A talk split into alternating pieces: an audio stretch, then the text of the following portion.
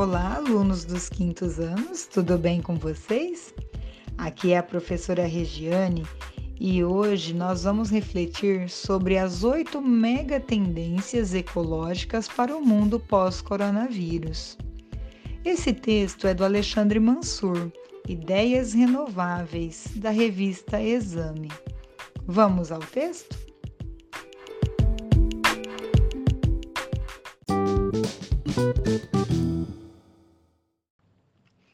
Desenrolar da pandemia de coronavírus ainda é um mistério, mas podemos afirmar que esse episódio deixará marcas profundas na humanidade.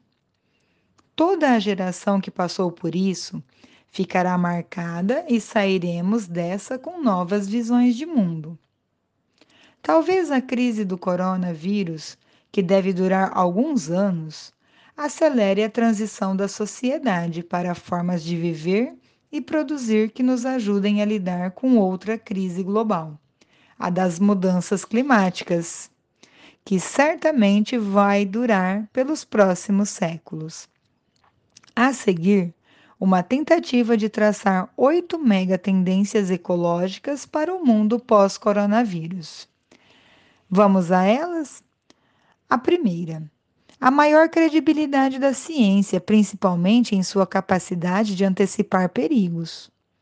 A segunda, valorização das coisas simples versus consumismo. A terceira, a expansão das atividades humanas que dispensam o deslocamento físico. A quarta, aumento da solidariedade. A quinta, compreensão de que o mundo está conectado. Sexta, crítica à produção industrial de animais, que dá origem a novas doenças. Sétima, menos ar-condicionado e mais janelas abertas.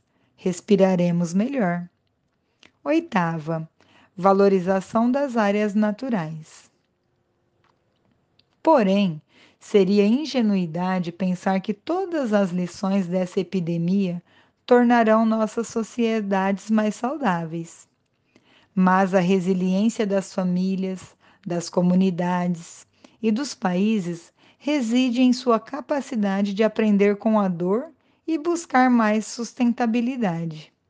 Com sorte, a humanidade sairá um pouco mais sábia desse episódio.